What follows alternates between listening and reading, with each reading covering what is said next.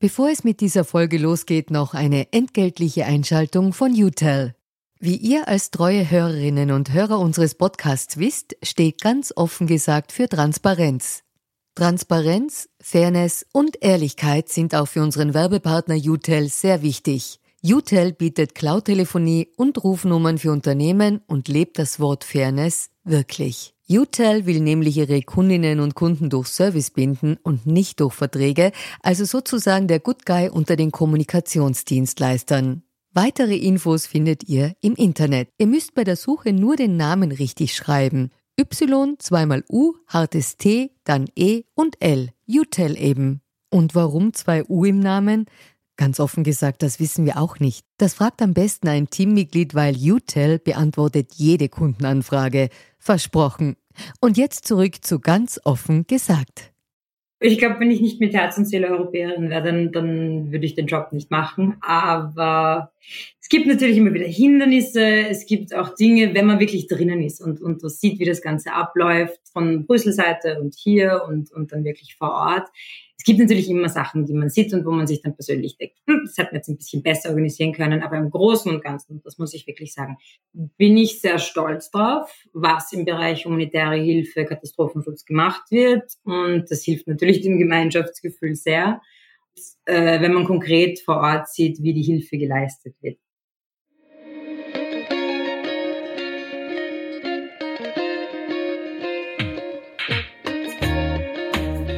Herzlich willkommen bei Ganz offen gesagt, dem Podcast für Politikinteressierte.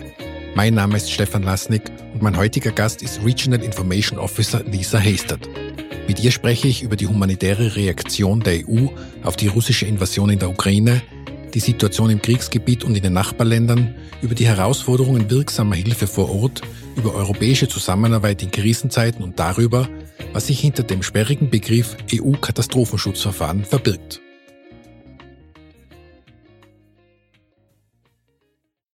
Die heutige Folge von Ganz offen gesagt wird unterstützt von der Europäischen Kommission. Die Europäische Union steht für eine Wertegemeinschaft und auch dafür, dass man sich im Notfall gegenseitig hilft. Habt ihr gewusst, dass es ein EU-Katastrophenschutzverfahren gibt? Hinter diesem sperrigen Begriff verbirgt sich etwas ganz Einfaches. Wenn ein Ereignis die Kapazitäten eines Landes innerhalb oder auch außerhalb der EU übersteigt, kann es den Mechanismus auslösen und um Unterstützung ersuchen. Dies ist im Falle des Ukraine-Kriegs geschehen und daher leistet die Europäische Union im Rahmen des vorher erwähnten Katastrophenschutzverfahrens Hilfe und Unterstützung für die vom Krieg betroffene ukrainische Zivilbevölkerung. Die Unterstützung für die Ukraine ist die bisher größte Operation im Rahmen des EU-Katastrophenschutzverfahrens. Alle 27 EU-Länder sowie Norwegen, die Türkei und Nordmazedonien haben der Ukraine im Rahmen des Verfahrens Hilfe angeboten, darunter die Bereitstellung von Millionen dringend benötigter Hilfsgüter, von Erste-Hilfe-Kits bis hin zu Feuerwehrfahrzeugen. Darüber hinaus hat die EU Hunderte von Millionen Euro für humanitäre Hilfsprogramme bereitgestellt. Mit den EU-Mitteln und mit Hilfe von humanitären Partnerorganisationen werden die Menschen in der Ukraine und die nach Moldawien geflohenen Menschen mit Nahrungsmitteln, Wasser, wichtigen Haushaltsgegenständen, medizinischer Versorgung, psychosozialer Unterstützung und Bargeld zur Deckung ihrer Grundbedürfnisse versorgt. Weitere Informationen zu dieser wichtigen Aktivität der EU findet ihr auf der Website der Europäischen Kommission unter eu-ukraine-hilfe.eu. Und jetzt geht es weiter mit der aktuellen Folge von Ganz offen gesagt. Ja, liebe Lisa, herzlichen Dank, dass du die Zeit für dieses Gespräch nimmst. Ein Grundmotiv bei unserem politischen Podcast ist ja Transparency is the new objectivity. Und in diesem Sinne beginnen wir unseren Podcast immer mit der traditionellen Transparenzpassage, also woher wir uns kennen, warum wir uns wie in unserem Fall duzen und ob du aktuell für Parteien oder deren Vorfeldorganisationen tätig bist. Die erste Frage ist heute recht einfach zu beantworten. Wir kannten uns bis jetzt nicht und haben uns gerade kennengelernt. Und damit gleich zur zweiten Transparenzfrage, ob du aktuell für Parteien oder deren Vorfeldorganisationen tätig bist. Äh, vielen Dank äh, zuerst einmal für die Einladung. Ich freue mich sehr auf das Gespräch. Und nein, ich bin weder für politische Parteien noch deren Vorfeldorganisationen tätig. Aber wie du schon erwähnt hast äh, davor oder wie wir jetzt besprechen werden in dem Podcast aus, ich arbeite für die EU. Gut, auf das kommen wir natürlich noch zu sprechen, ja. Und am Ende dieser Transparenzpassage auch noch ein Hinweis. Diese Folge entspringt einer Kooperation mit der Europäischen Kommission, allerdings, und darauf legen wir besonderen Wert, in redaktioneller Unabhängigkeit. Gut, alle Transparenzpassagen erledigt, damit können wir ins Gespräch einsteigen. Du bist ja Regional Information Officer für die Türkei, die Ukraine, den südlichen Kaukasus und die westlichen Balkanstaaten bei DG ECHO. Da taucht natürlich als erstes gleich die Frage auf, wer oder was ist DJ ECHO und könntest du das bitte unseren Hörern und Hörern kurz erläutern? Also die DG ECHO, äh, die, das Directorate General, ähm, ist die Abteilung für Katastrophenschutz und humanitäre Hilfe der Europäischen Union. Das heißt, äh, die Europäische Union hat verschiedene Generaldirektionen, äh, DGs oder GD auf Deutsch, ähm, die jeweils einen gewissen Aufgabenbereich haben, ob das jetzt die Fischerei ist, ob das die Agrarwirtschaft ist und unsere äh, leistet eben Nothilfe für äh, betroffene Länder und Bevölkerungen in Krisengebieten. Und was ist genau deine Aufgabe als Regional Information Officer bei DG ECHO? Also vielleicht zur, zur Erklärung kurz, äh, die DJ Echo hat den Hauptsitz in Brüssel, äh, aber die Hilfsprojekte werden über ein globales Netzwerk unterstützt. Wir haben fünf Regionalbüros und wir haben mehr als 40 Außenstellen. Ich sitze in einer solcher Außenstelle ähm, und mein Aufgabenbereich als Kommunikationsbeauftragte ist ähm, eben das, das Gebiet, das du, das du schon angesprochen hast, die Türkei, die Ukraine, ähm, der südliche Kaukasus und, und den Westbalkan abzudecken im Bereich Kommunikation. Das heißt, mein Job ist, über die Hilfsleistungen der EU zu berichten. Du hast am Anfang Transparenz erwähnt. Das fällt auch darunter auf unserer Seite. Das heißt, humanitäre Hilfe von der EU wird über Steuergelder finanziert. Das heißt, von dir, von mir, von uns allen. Und Transparenz von unserer Seite heißt dann, die EU-Bürgerinnen und die EU-Bürger darüber zu informieren, wo dieses Geld ausgegeben wird, wie dieses Steuergeld verwendet wird. Konkret sieht es dann so aus, dass ich äh, teilweise selbst in die betroffenen Gebiete fahre und dort dann Interviews mit den Mitarbeitern und den Mitarbeiterinnen von Hilfsorganisationen für die EU-Gelder erhalten äh, dass ich mit den betroffenen Menschen vor Ort rede. Ich mache Fotos, ich nehme Videos auf und das wird dann über die Website ähm, und sozialen Medien veröffentlicht. Und dann organisiere ich auch zum Beispiel Reisen für Journalisten und Journalistinnen in Krisengebiete, soweit die Sicherheitssituation zulässt. Und bin auch eine Ansprechpartnerin, wenn zum Beispiel Journalisten, Journalistinnen, äh, Journalistinnen auch, ähm, mehr Informationen zum Beispiel über unsere Arbeit erhalten möchten oder, oder kritische Fragen haben dazu. Okay, Du hast es erwähnt, du bist in einer Außenstelle, du sitzt gerade in Ankara. Habe ich das richtig in Erinnerung? Genau, ja, ich bin momentan in Ankara. Gut. Meine erste Frage und der erste Themenblock dreht sich um die Situation in der Ukraine und in den Nachbarländern. Die Invasion Russlands hat ja die größte Flüchtlingskrise nach dem Zweiten Weltkrieg ausgelöst. Über acht Millionen Menschen haben die Grenzen zur Republik Moldau, zu Rumänien, zu Polen, zur Slowakei und zu Ungarn passiert. Wie ist denn die derzeitige Situation aus deiner Sicht in der Ukraine und in den Nachbarländern? In der Ukraine selbst äh, ist wirklich eine humanitäre Krise, eine extreme humanitäre Krise im Moment, äh, besonders in der Ost- und der Südukraine, wo, wie du weißt, äh, natürlich äh, derzeit noch gekämpft wird und auch viele Zivilisten äh, sind noch in diesen, in diesen Gebieten. Für die ist die Lage natürlich ganz besonders äh, schlimm. Dann gibt's innerhalb der Ukraine auch in den auch in den Gebieten, in denen sich die Lage jetzt äh, beruhigt hat, zum Beispiel um Kiew herum, ähm, um Lviv herum, gibt's ganz viele, die innerhalb des Landes äh, geflüchtet sind. Das heißt, die ihr, ihr Haus, ihre Wohnung, alles zurückgelassen haben und dann in einer anderen Stadt landen, in der sie vielleicht Verwandte haben, vielleicht Bekannte haben, vielleicht aber auch nicht und dort quasi ihr Leben temporär ähm, zumindest jetzt wieder neu aufbauen müssen und äh, Arbeit finden müssen, eine Wohnung finden müssen etc. Das heißt, das ist eine, eine sehr schwere Lage für die Menschen. Ähm, außerhalb der Ukraine, also wenn wir jetzt zum Beispiel über Moldawien reden, Moldawien ist ein sehr kleines Land und äh, seit dem Beginn der, der russischen Invasion im Februar sind äh, über 400, ich glaube 60.000 Menschen sind jetzt über die Grenze gekommen. Das heißt hauptsächlich Frauen, Kinder, ältere Menschen. Ähm, viele sind wieder zurückgegangen oder weiter in andere Länder, aber es war natürlich eine, eine, eine wirklich eine Menge Menschen für so ein kleines Land. Wenn wir jetzt zum Beispiel über Polen äh, sprechen oder andere EU-Länder, da gibt's und das fällt nicht wirklich in meinen Aufgabenbereich, aber, aber ich sage es trotzdem, weil ich glaube, das ist äh, sehr relevant in dem Zusammenhang. Es gibt die eine, eine Richtlinie über den vorübergehenden Schutz, ähm, durch die die EU quasi versucht hat zu erleichtern, äh, den ukrainischen Staatsbürgern oder Menschen aus der Ukraine äh, in die EU-Mitgliedstaaten einzureisen und dort auch ähm, temporär Aufenthalt, Aufenthaltsbewilligungen zu bekommen. Das heißt, dieser vorübergehende Schutz, das, das umfasst äh, die Aufenthaltsgenehmigung, die temporäre Zugang zum Arbeitsmarkt, Wohnraum, äh, aber auch äh, ganz, ganz wichtige andere Punkte wie medizinische Versorgung und die, für, die Bildung für, für Kinder. Was sind denn aus deiner Sicht die größten Herausforderungen für die Menschen vor Ort in dieser Situation?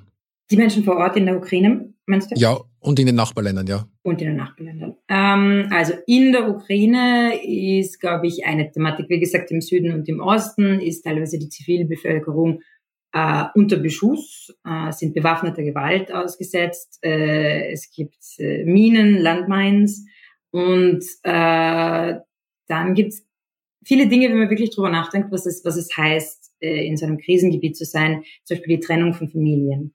Ähm, viele flüchten, aber die Männer zwischen 18 und 60, äh, es gibt ganz wenige Ausnahmen, aber die müssen zum Beispiel im Land bleiben. Das heißt, es sind ganz viele ältere Menschen, Frauen, Kinder, die über die Grenzen kommen. Und natürlich ist da auch eine extreme psychische Belastung. Ich meine, stell dir das vor.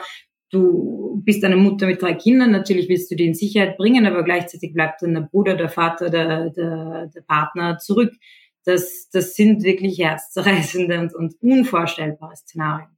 Mhm. Ähm, dann gibt's natürlich äh, Berichte von Plünderungen, Vertreibungen, Menschenhandel, Vergewaltigungen.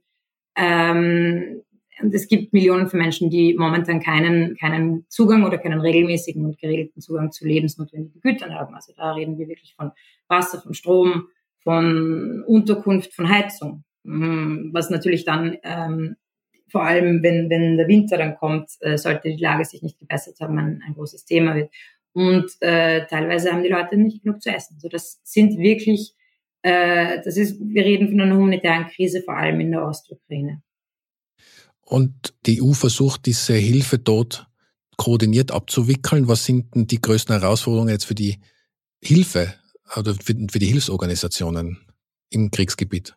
Im Kriegsgebiet. Äh, Zugang. Zugang zu den betroffenen Menschen, das ist natürlich Nummer eins. Also die, die Hilfsorganisationen, die von der EU finanziert werden, äh, haben natürlich die Aufgabe, Hilfsgüter zu liefern, und zwar dorthin, wo sie wirklich am notwendigsten äh, gebraucht werden. Aber das sind auch oft die Gebiete, die am gefährlichsten sind. Ähm, und so, also Hilfsgüter liefern, wo sie gebraucht werden, ist natürlich leichter gesagt als getan.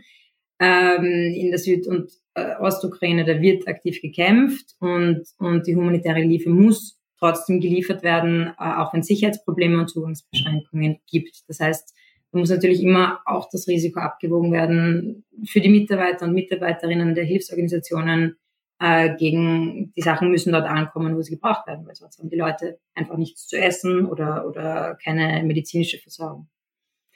Ähm, noch eine Sache, die ich vielleicht erwähnen möchte, weil das wird, glaube ich, relativ oft vergessen.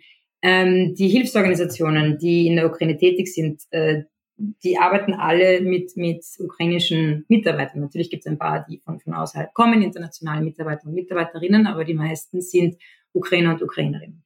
Das heißt, ähm, auf denen lastet dann das Gewicht quasi, diese Hilfe austeilen zu müssen oder, oder, oder, oder dafür verantwortlich zu sein, dass die Hilfe dort ankommt, wo sie hin will. Aber es sind teilweise Menschen, die selbst ihr Zuhause verlassen mussten.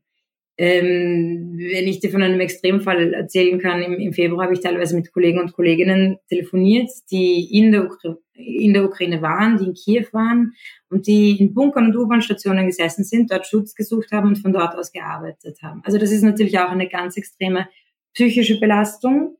Und gerade am Anfang, äh, kurz nach der Invasion, äh, war, waren viele auch physisch wirklich äh, ziemlich an ihren Grenzen nach wochenlanger Arbeit und Wochenende ohne Pause ähm, und unter Beschuss teilweise. Jetzt hast du die schwierige Situation geschildert vor Ort und auch in den Nachbarländern. Und in der Recherche für diese Podcast-Folge habe ja ich, und ich gebe es zu, das erste Mal den Begriff des EU-Katastrophenschutzverfahrens äh, wahrgenommen. Hm. Und habe dann damit natürlich darüber schlau gemacht, aber ich habe diesen Begriff bis dorthin nicht gekannt. Kannst du vielleicht einmal kurz erklären, was hinter dem doch sperrigen Begriff EU-Katastrophenschutzverfahren steckt? Und Spoiler, es ist eigentlich, also ich finde es richtig toll, dass es das gibt, aber ich habe es zum Beispiel auch nicht gewusst. Äh, ja, ja, natürlich. Ich kann, ich kann versuchen, das zu erklären, weil es ist ein bisschen technisch und es ist ein bisschen kompliziert. Äh, aber, aber ich werde es versuchen. Ähm, Also das EU-Katastrophenschutzverfahren. Ein jedes Land hat eine, eine Zivilschutzbehörde oder eine Katastrophenschutzbehörde, ähm, die die Aufgabe hat, die Zivilbevölkerung zu schützen. Jetzt nicht im militärischen Sinne, sondern zum Beispiel, äh, wenn es ein Erdbeben gibt, Überschwemmungen gibt, eine Kriegssituation kann auch darunter fallen. Aber prinzipiell, es geht darum, die Zivilbevölkerung zu schützen. Jetzt kann es in solchen Szenarien dazu kommen, dass die, die eigene, die nationale äh, Behörde nicht mehr die Ressourcen hat. Dass es einfach zu viel ist und die überwältigt sind und kann den Schutz der Zivilbevölkerung nicht gewährleisten dann kann dieses Land über das EU-Katastrophenschutzverfahren Hilfe anfordern. Ich gebe jetzt einfach mal ein Beispiel. Ähm, ein, in einem Land gibt es ein Erdbeben und äh, unvorhergesehen, äh, nicht vorbereitet. Es gibt, es gibt zu wenige Ressourcen, es gibt zu wenige Teams, es gibt zu wenige technische Ausrüstung. Ähm, das heißt, dieses Land kann dann an die EU eine Liste von Dingen schicken, die benötigt werden. Dingen oder Teams. Und die EU schickt das dann weiter an alle 27 EU-Länder und dann äh, auch in diesem, in diesem Katastrophenschutzverfahren sind Norwegen, Türkei und Nordmazedonien. Die wiederum bieten dann materielle Hilfe, materielle Hilfe an. Zum Beispiel sagt dann Österreich, wir haben zwei Ambulanzwegen, die wir schicken können oder Zelte. Und Frankreich schickt ein Such- und Rettungsteam und Norwegen einen Generator und eine Wasseraufbereitungsanlage. Und die EU koordiniert das dann und schaut, dass was von dieser Liste von den benötigten Dingen, die geschickt wurde, dass dort alles abgedeckt ist, aber dass auch zum Beispiel nichts doppelt geschickt wird, was sie vielleicht dann nicht brauchen. Und die EU koordiniert über diese Krisenzelle, die wir in Brüssel haben, und die arbeiten wirklich rund um die Uhr. Das nennt, nennt sich das Emergency Response Coordination Center ähm, das gemeinsame Vorgehen äh, mit, mit den Ländern, die dann diese, diese Hilfsleistungen bereitstellen und übernimmt auch äh, einen großen Teil der Transport- oder Betriebskosten von diesen Einsätzen, also mindestens 75 Prozent. Und natürlich ist es auch für die Länder, die eh schon krisengeschüttelt sind und in so einer Situation sind, sehr hilfreich, dass sie einen Ansprechpartner haben, der das Ganze koordiniert und nicht quasi bilateral äh, an alle Länder schreiben müssen, habt ihr einen Generator, habt ihr einen Rettungswagen, habt ihr dies, habt ihr das. Vor allen Dingen in der Stresssituation, wo sich das Land sowieso gerade befindet, wäre das ja nur zusätzlicher Aufwand, den niemand braucht. Genau, genau, absolut. Und äh, zum Beispiel im Falle der Ukraine haben wir jetzt die, die bisher größte Operation im, im Rahmen vom EU-Katastrophenschutzverfahren. Und ah, das, das möchte ich nochmal, äh, ich weiß nicht, ob ich schon gesagt habe, aber es gibt zwar diese 27 Länder plus Norwegen, Türkei, Nordmazedonien, die quasi dann Materialleistungen bereitstellen, aber jedes Land auf der ganzen Welt kann diese Hilfe in Anspruch nehmen. Das heißt, es muss nicht ein EU-Mitgliedstaat sein oder Mitglied in diesem Mechanismus. Es kann äh, von Haiti über Sudan, über eben die Ukraine, jedes Land, das in so eine Situation gerät, dann diese Hilfe in Anspruch nehmen, um diese Hilfe anzurufen.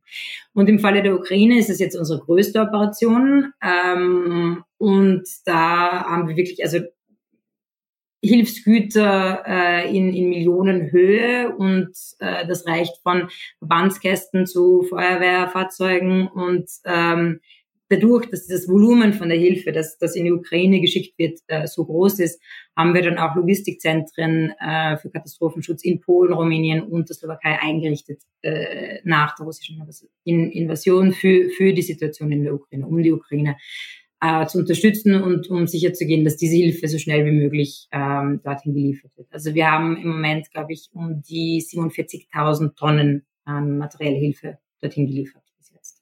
Und nach meinen Recherchen ist es ungefähr Gesamtvolumen von circa 350 Millionen Euro, die in diese humanitären Hilfsprogramme jetzt geflossen sind, seit der Ukraine-Krieg losgebrochen ist. Ha, das sind die humanitären Hilfsprogramme. Das ist wieder was anderes. Dann. Okay. Also, äh, es ist, wie gesagt, es ist ein bisschen technisch, aber zum Beispiel unter der, der Generaldirektion ECO, für die ich arbeite, haben wir quasi zwei Mechanismen unter einem Dach, wenn du so willst. Ja. Also das eine ist der Zivilschutz, das ist von einem Staat über die EU koordiniert an einen anderen Staat, der quasi diese in einer Situation ist, wo er überfordert ist. Dann gibt's die andere Seite des Hauses, äh, das ist die humanitäre Hilfe. Die humanitäre Hilfe ist finanzielle Hilfe, die von der EU äh, ausgezahlt wird, und zwar an Hilfsorganisationen. Das kann an UN-Agenturen gehen, an internationale Organisationen, an NGOs, nicht direkt an den betroffenen Staat, an das betroffene Land. Und ähm, diese äh, und, und diese Zahl, ähm, die du gerade erwähnt hast, also die die 348 Millionen sind das, die für die Ukraine-Krise quasi humanitäre Hilfe bereitgestellt wurden und 13 Millionen davon sind ähm, an die Republik Moldau gegangen und 335 Millionen, dass ich es richtig hinkriege, ja, direkt in die Ukraine. Okay, danke. Und wie können wir uns jetzt diese Zusammenarbeit im Echtbetrieb vorstellen? Du hast jetzt sehr gut geschildert, dass ja die Hauptaufgabe, jetzt bleiben wir beim, bei dieser Koordinationsaufgabe, ist, diese Hilfsleistungen zu koordinieren, damit die nicht doppelt abbrennen oder wichtige Dinge übersehen werden oder nicht jeder Staat mit jedem kommunizieren muss. Sind diese Mechanismen eingespielt? Äh, muss sich das jetzt mal wieder neu finden? Wie können sich das unsere Hörerinnen und Hörer im Echtbetrieb vorstellen? Das ist wirklich eingespielt. Also was die, die, das Zivilschutzverfahren äh, angeht, das ist wirklich eingespielt, weil äh, wir, ich habe jetzt nicht genau im Kopf, wie viele, über, mehr als 100 äh, Aktivierungen pro Jahr haben. Äh, Gerade jetzt während Covid, also da, da wurde das aktiviert, äh, um, um ähm, Impfstoffe von einem Land ins nächste zu schicken, äh, Patienten zu evakuieren, um Leute, die am Anfang der Covid-Krise irgendwo äh, festgesteckt sind, irgendwo auf Urlaub waren und dann immer nach Hause gekommen sind, zurückzuholen. Also es ist ganz, ganz weitreichend, was unter diesem Zivilschutzverfahren gemacht wird und koordiniert wird, aber das ist sehr eingespielt. Also es geht jegliche Erdbeben-Szenarien, die irgendwo rund um Europa passieren oder, oder irgendwo in der Welt passieren, äh, wird das aktiviert. Das sind wirklich ähm, Experten, die immer bereitstehen und die innerhalb von 24 Stunden dort sein können, wo sie sein müssen.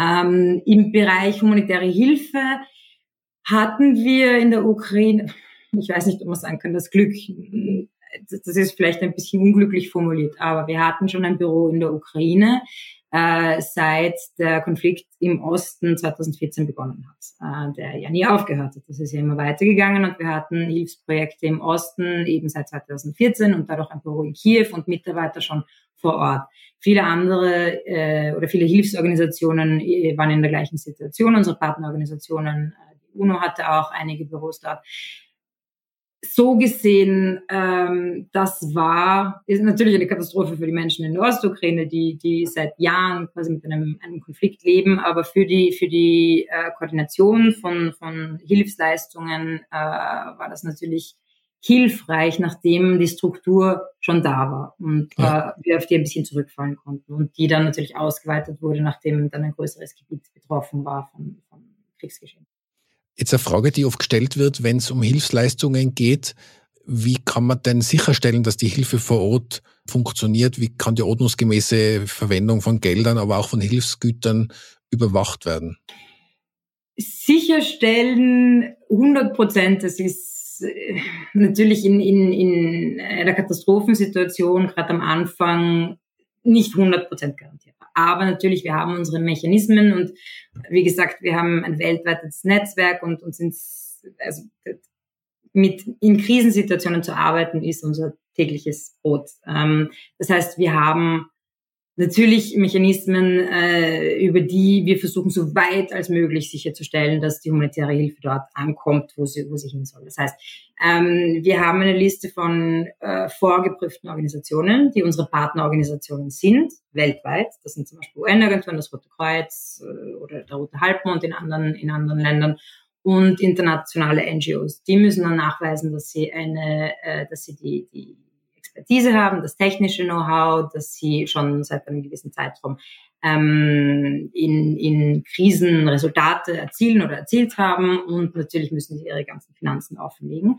Die kommen dann quasi auf eine Liste und das sind dann äh, Organisationen, die die Gelder beantragen können, wenn die EU jetzt sagt, okay, es gibt eine Krise in der Ukraine, wir machen jetzt äh, 348 Millionen Euro ähm, ähm, stellen wir bereit für, für äh, humanitäre Organisationen, die können das dann beantragen. Das heißt, wir haben eine, einen, einen Dialog mit denen äh, und Projekte überall auf der Welt.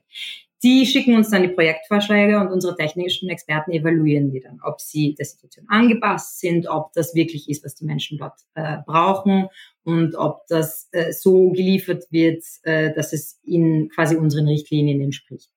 Ähm, dann werden diese Gelder zugeteilt und äh, wir haben dann externe Audits und wir haben, äh, wie gesagt, unser Team von Mitarbeitern vor Ort, die diese, diese Projekte dann regelmäßig besuchen, die sich die Fortschritte der Projekte anschauen und auch die ordnungsgemäße Verwendung der Gelder. Und wir haben zum Beispiel unsere Mitarbeiter momentan in, in Kiew, in äh, Dnipro und in Lviv, die dann durchs Land reisen und diese Projekte äh, überprüfen. Jetzt hast du davor, finde ich, einen sehr interessanten Aspekt ja eingebracht, nämlich diese Koordination und auch diese gemeinsame Hilfe. Und ich würde jetzt gern, wir sind ja mit ganz offen gesagt ein politischer Podcast, auch kurz auf die politische Dimension dieser Hilfe vor Ort eingehen und vor allen Dingen dieser europäischen Hilfe eingehen. Wie gesagt, ich habe ja nicht gewusst, dass es dieses EU-Katastrophenschutzverfahren gibt und was da alles dahinter steckt und eben wie du jetzt geschildert hast, was da für Mechanismen dahinter stecken, dass das eigentlich so, so schlimm das klingt, ja dauernd in Verwendung ist und deswegen auch schon sehr stark eingespielt ist.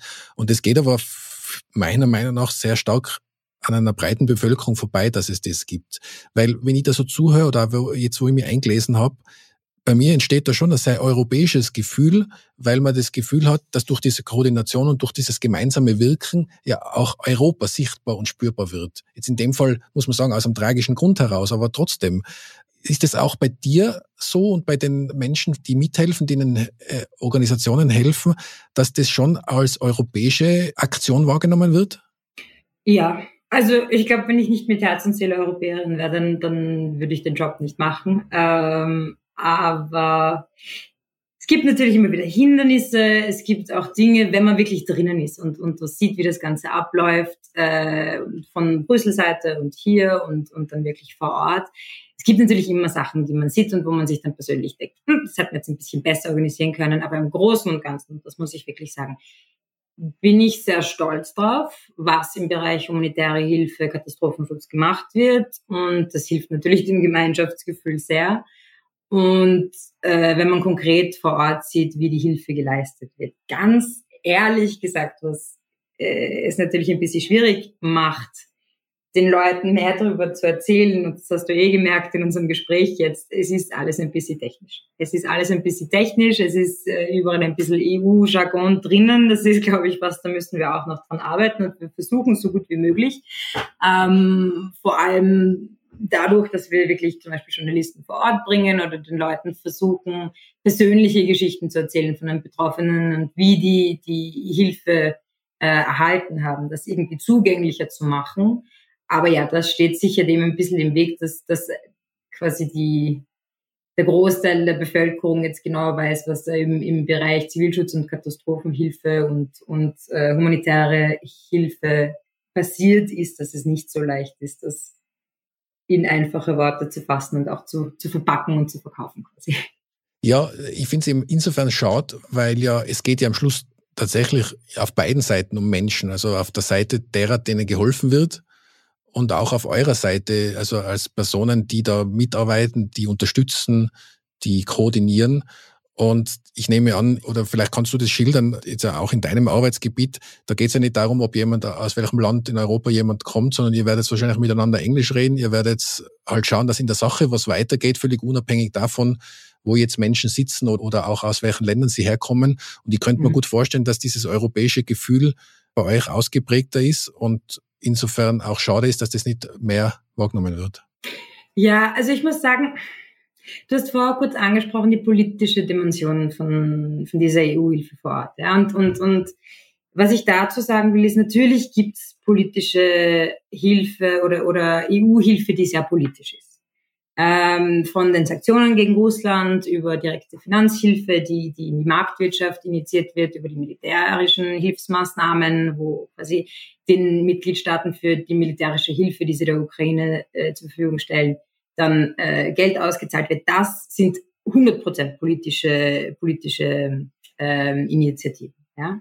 Aber, und darauf legen wir sehr, sehr großen Wert, die humanitäre de, Hilfe der EU, die humanitäre Hilfe ist was anderes. Das ist lebensrettende Hilfe für Bedürftige und äh, das sollte es keinerlei nachteilige Unterscheidung geben. Das darf nicht politisch motiviert sein.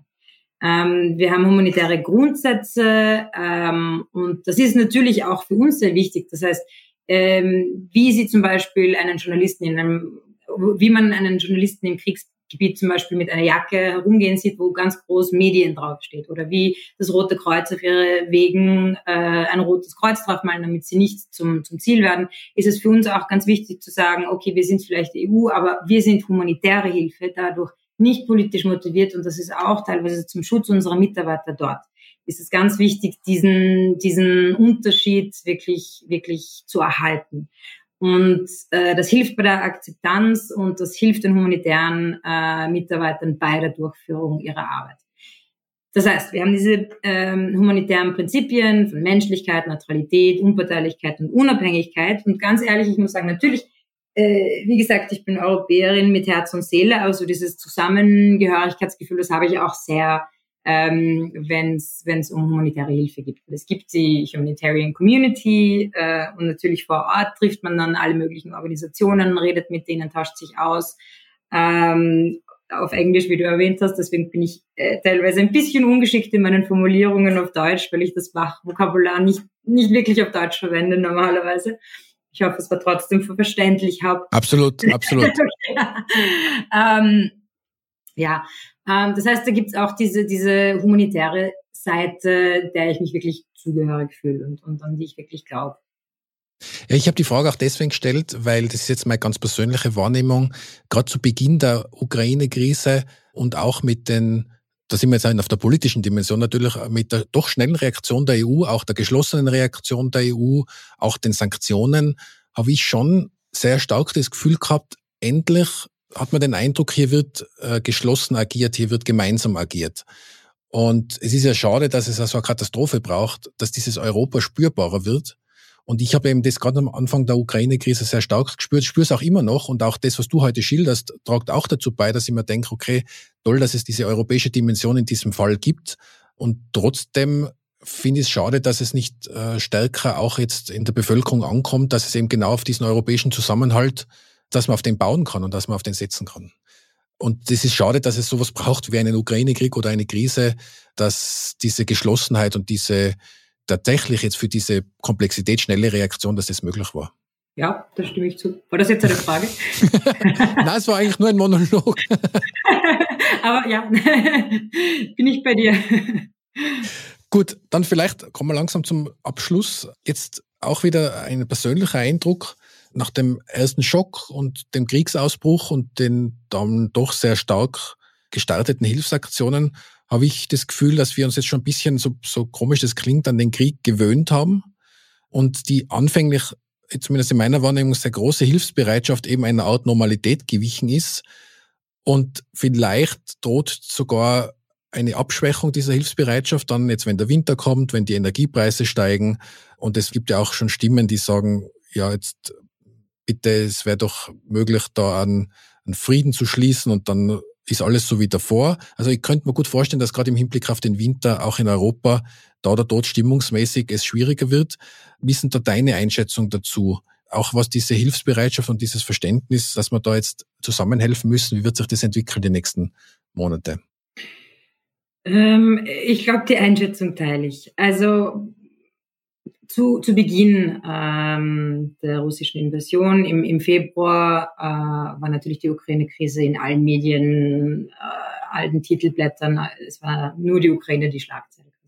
Und da war die Unterstützung ähm, sehr, sehr stark in der EU für die Ukraine und für auch Menschen, die aus der Ukraine flüchten. Ich habe zum Beispiel ähm, die Zahlen von einer Euro-Barometer-Umfrage vom April, Mai. Jetzt muss ich auf meinen Zettel schauen, dass ich die Zahlen äh, auch richtig habe. Also es waren 26.000 EU-Bürgerinnen und Bürger, die befragt worden sind in allen EU-Mitgliedstaaten. Und zum Beispiel äh, 88 Prozent haben die Aufnahme von Menschen befürwortet, die, die aus der Ukraine geflohen sind in der EU. Ähm, von zehn Befragten waren für die Bereitstellung humanitärer Güter. Ähm, und 80 Prozent haben die finanzielle Unterstützung der Ukraine befürwortet. Aber, und das ist genau der Punkt, den du, den du jetzt angesprochen hast, was wir bei vielen humanitären Krisen sehen, überall auf der Welt, ist, dass ja diese Müdigkeit dann irgendwann kommt und die Solidarität irgendwie äh, nicht mehr nicht mehr so gegeben ist nach einer Zeit. Ähm, Demokratische Republik Kongo, Afghanistan, Jemen, Sudan, Syrien das sind alles Länder, in denen sich momentan die schlimmsten humanitären Krisen abspielen. Millionen von Menschen sind betroffen. Aber viel hört man davon in den Medien und im Alltag nicht. Ja. Und ich glaube, und das ist jetzt meine ganz persönliche Meinung, dass das auch mit der Ukraine-Krise so sein könnte. Ich habe den Eindruck, das könnte sogar relativ schnell gehen, dass die Solidarität abnimmt, vor allem ähm, weil die Menschen persönlich betroffen sind, zum Beispiel durch die Energiekrise. Das heißt, für meine Arbeit heißt das, dass ich wirklich versuchen muss, die menschliche Seite zu zeigen bei allen Zahlen, Millionen Geflüchtete, Millionen Betroffene, darf man nicht vergessen, es geht bei jedem Einzelnen um einen Menschen. Und, und ich glaube, es ist auch sehr, sehr wichtig, dass die Medien weiter über die Situation in der Ukraine berichten, dass wir als Gesellschaft darüber reden, ähm, was so eine Kriegssituation tatsächlich für die Menschen bedeutet, tatsächlich im Alltag bedeutet. Ähm, und natürlich auch über andere humanitäre Krisen. Das werfe ich jetzt so rein, weil es natürlich auch zu einem Job gehört. Also danke für diesen Podcast. Ich finde, das ist etwas, das wirklich dazu beiträgt, das weiter zu thematisieren und, und nicht zu vergessen und vielleicht dadurch auch ähm, der Solidarität einen neuen Schwung zu geben. Ja, und ich denke auch, das hat jetzt mit deinem Arbeitsbereich nichts zu tun, aber so insgesamt kann man ja auch sagen, dass die, dieser Ukraine-Krieg ja auch eine, eben eine europäische Dimension insofern hat, als sich das ja an den quasi in einem europäischen Nachbarland abspielt. Also ich glaube, das ist auch noch einmal etwas, was die Aufmerksamkeit schon rechtfertigt, die man diesem Konflikt und diesen Auswirkungen des Konflikts auch gibt. Absolut. Ich glaube, dass natürlich, das, das spielt dann auch, äh, das spielt dann auch rein. Und natürlich, glaube ich, geht den Menschen dann automatisch ein bisschen näher, wenn sie die Ukraine kennen, wenn sie zum Beispiel mal in Kiew äh, ein Wochenende lang waren und dort eine gute Zeit hatten und in Restaurants waren und Bars und Cafés und dann hören sie auf einmal, da fahren jetzt Panzer durch die Stadt. Das ist natürlich ein, ein Schock und das geht einem dann vielleicht eine ganz menschliche Reaktion ein bisschen näher als was, was in einem Land passiert, von dem man sich, wo man sich nicht mal vorstellen kann, wie das Leben dort ist ähm, und wie die Situation dort ist. Also das natürlich spielt eine Rolle und, und ja, äh, es ist äh, der europäische Kontinent, es ist sehr nah, es ist, glaube ich, äh, eine Krise, die vielleicht hätte vorausgesehen werden können. Wir wussten es nicht. Also wir hatten uns nicht erwartet, dass, dass Russland jetzt äh, einmarschiert und, und quasi Kiew als Ziel hat. Das hat uns damals äh, alle irgendwie ein bisschen überrascht, glaube ich inklusive unserer Mitarbeiter in, in Kiew. Ähm, natürlich, wir wussten von den Spannungen, wir wussten von, von ähm, der Situation, aber dass es so ausartet, hat natürlich, glaube ich, äh, niemand wirklich vorhergesehen oder, oder erwartet.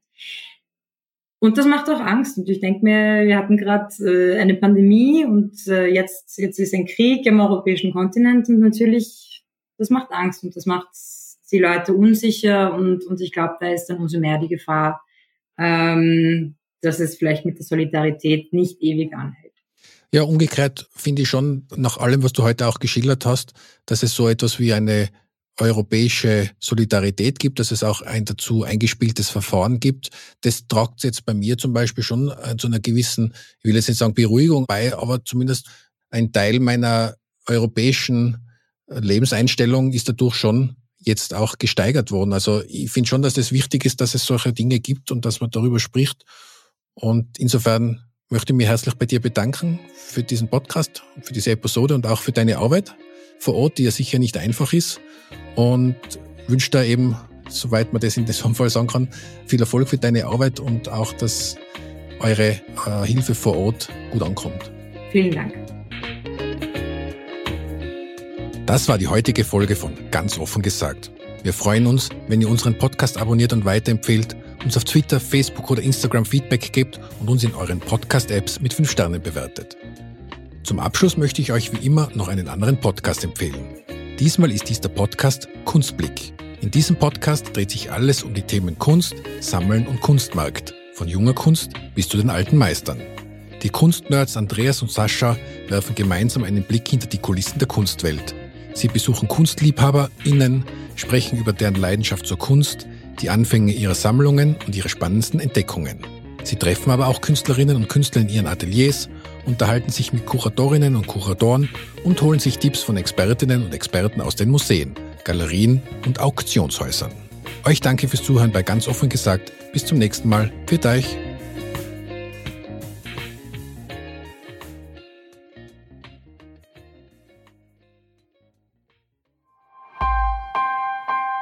Missing Link